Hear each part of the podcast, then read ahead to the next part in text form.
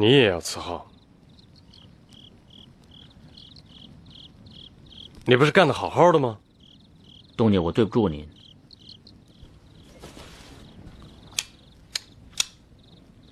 谁委屈你了？这是？我有话直说。没什么，我就是想走。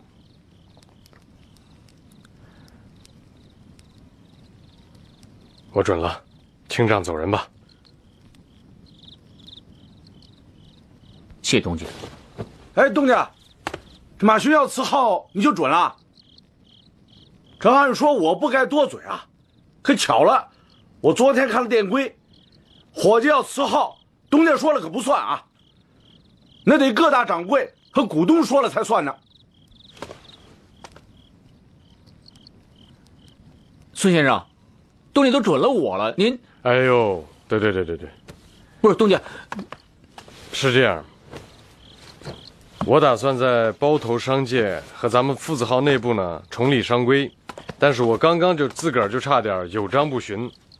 你的事儿啊，我得跟各位掌柜的商量完了才能决定，所以你别着急，东家，你就等我的消息好吗？我就不送你了啊，不送你了。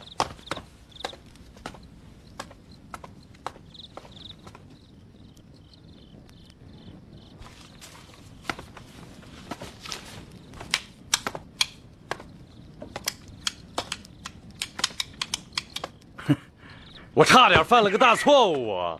可不怎么着，多亏你了。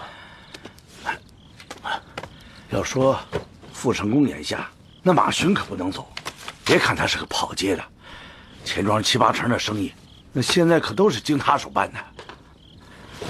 哎，你就说我那儿搁了那么一大摞辞号信呢，我看就没有一个真正想走的，都是口是心非。你说就他们，能干嘛呀？啊？哎，童姐能想到这一步，那就对了。马巡，那可跟他们不一样。我就纳了闷了，你说我们父子号，从我爷爷那辈开始，不敢就不敢对掌柜的和伙计们不好。为什么现在这些能干的呢，拼命要走，那不能干的都挖空心思想留下？哎，你给我说说这怎么回事啊？一般说来啊，商号徒弟进来四年出了师，都要离开。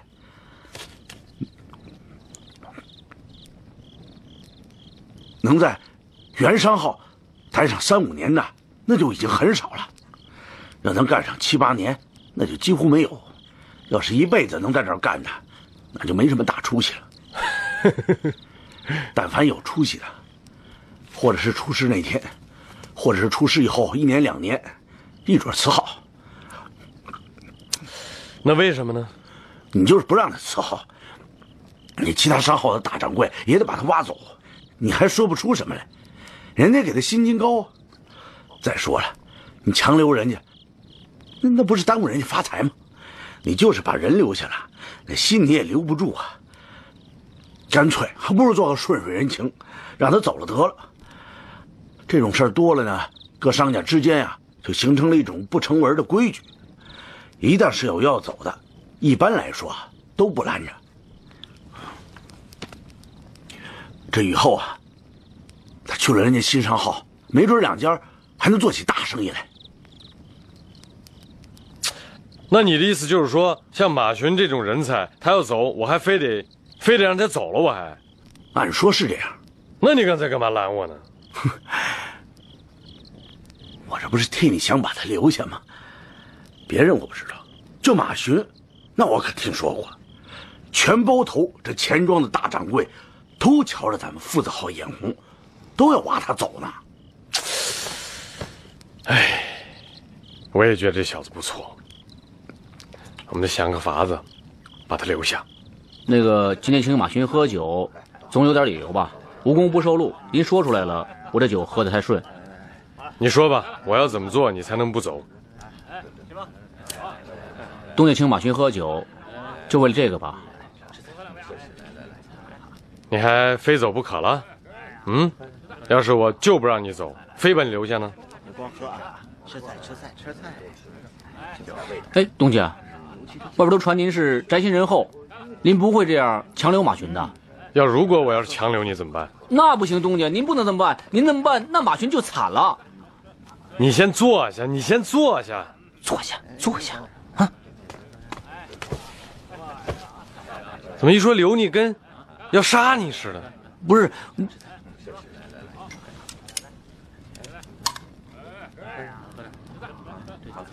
你这样，你今天啊，你给我说出个道理，你要能说服我，我就让你走，要不然你还真走不成。嗯成，那我就说出来，反正这层窗户纸马群不说，早晚也会被捅破。捅，大胆的捅。天下熙熙，皆为利来。我们这些做伙计的，千里迢迢来到包头这样蛮荒的地方学做生意，我们历尽千辛万苦，又有种种店规，不许带家眷，不能喝酒，不能听戏。嗯您说我们这一年年忍过来，我们为什么呀？不就为了个例子吗？这个这个我知道，这个不用说。嗯我是想问，你看为什么这个店里总是伙计在伺候，而那些个掌柜的，其实把夫字号弄得都快破产还债了，但是没有一个真心想走的，这是为什么？东家，您怎么连这个都不懂啊？这做生意的规矩，您看啊，嗯，您是东家出银子，那占的是银股；掌柜的呢，那是以身为股，那占的是身股。那掌柜的不愿意辞号，理由有两个：那第一，他的薪金比我们这些做伙计的那要多十几倍、几十倍；那第二呢，到了分红的账期，他们能跟东家一起分红利呀、那我要掌柜的，我也不愿意走啊。那为什么就不能给伙计按劳计也顶一份身股，到账期分红呢？东家，我我得说句话得罪您了。得罪，尽管得罪。我怎么觉得你不像东家？我觉得我也不像个东家，但我确实是个东家。嗯，那我就实话跟您说了吧，是这样，这这分红利的时候啊，红利再多，那也是有数的。那您能给我们这些做伙计的顶一份身股，那我们当然愿意了。那可是，那您和掌柜的分的红利不就不就薄了吗？您怎么连这一层都不明白呢？那你说，在生意里顶多少身股才能留下你？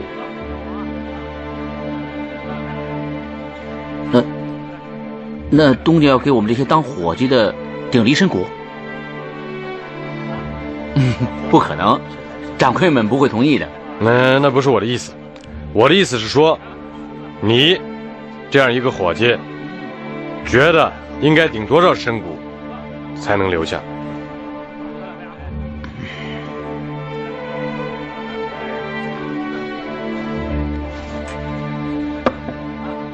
我觉得我吧，我能在生意里我顶两厘身股就满意了。两厘身股，东家，去年到账期的时候，一股分红那是一千二百两，两厘身股那就是二百四十两啊，东家，那比我四年的薪金加起来还多一百六十两呢。我要是有了这些银子，那我老家一家老小吃饭就不愁了，我还能买房子置地。那我有这么多银子赚，那您您打死我我也不走啊。首先，我不会打死你，而且我也不会让你走。啊啊！我们不说这个，不说这个，先吃东西，先吃东西，对对对，吃东西。吃块鸡，吃块鸡。你那也叫菠菜。来，哎呦，呃东家东家，你你你，下面我说第二件大事，不管是一国一家还是一店，要想兴旺，就得有人手。我想在咱们的店规里再加上这么一条：以后凡是学徒四年出师，愿意留在店里当伙计的，一律顶一厘的身股。以后逐年的按劳计增加。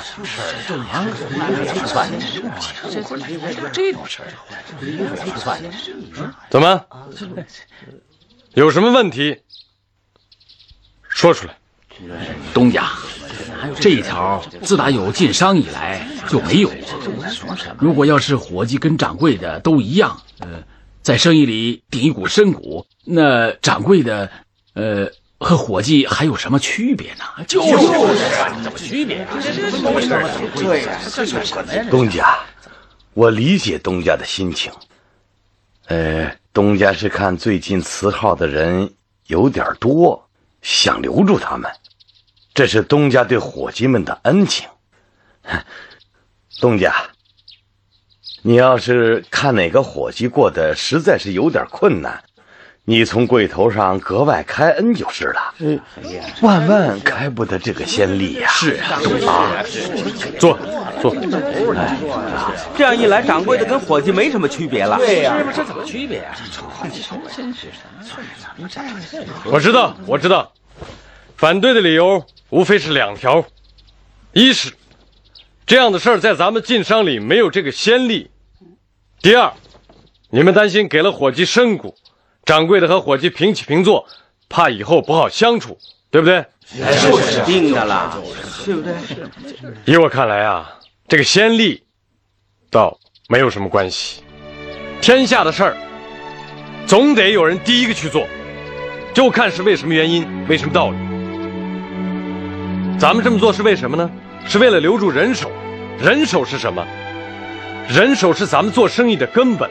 你只要能为咱们父子号留住人手，咱们为什么就不能开这个先例呢？哎，也是啊，是啊。可是你这先例开比方说，父子号钱庄的那个马寻，这个小伙计，据我所知，父子号钱庄这几年的生意有八成都是他做的。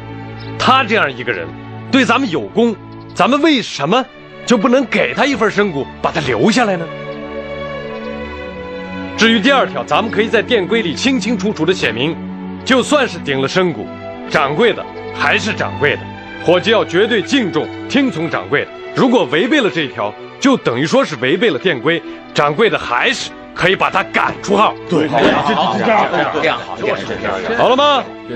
如果大伙没什么意见，这条就这么定下了。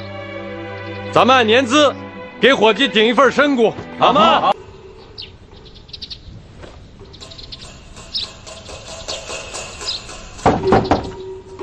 进来。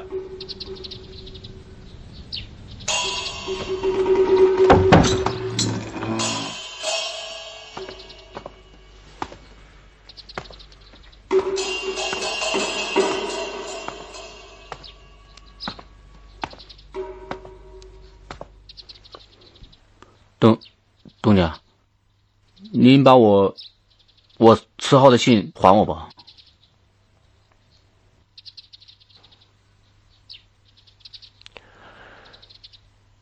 你又不想辞了？不光我一个人，大家伙都不愿意走了。为什么？东家，我今年二十八岁了，出徒十年，按新店规，我能抵两厘的身股呢。这样到了账期，那就是几百两银子的红利呢。那是谁还愿意走呢？东家，您让我留下吧。马群保证以后好好给您跑街，给傅成功多赚银子，争取早日把我的身股提上去。一厘身股那就是一百多两银子呢。我也不瞒您，我现在不仅是为您干，也是为我自家干。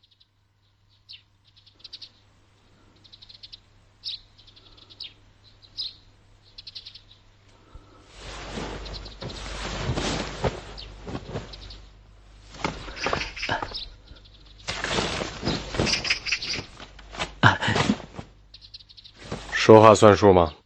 算。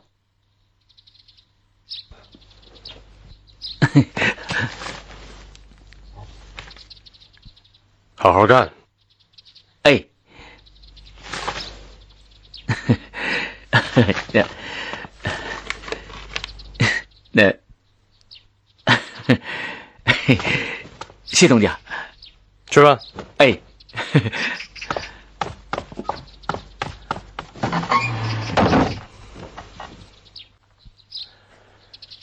孙茂才，哎，走嘞！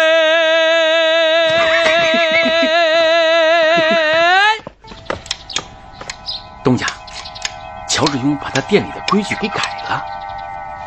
那也是他们店里自己的事情。现在啊，这消息都已经传到达胜昌去了。达胜昌里的伙计啊，心都动了。但凡是能干点事儿的伙计啊，都想伺候去他们父子号啊。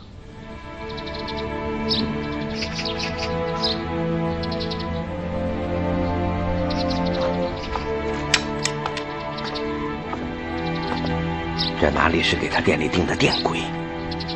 这分明是给山西的买卖定的行规。谁不顺着他来，就得垮台呀！你悄悄告诉他们，我也给咱们店里的伙计定一份身故，只是谁也不能说出去。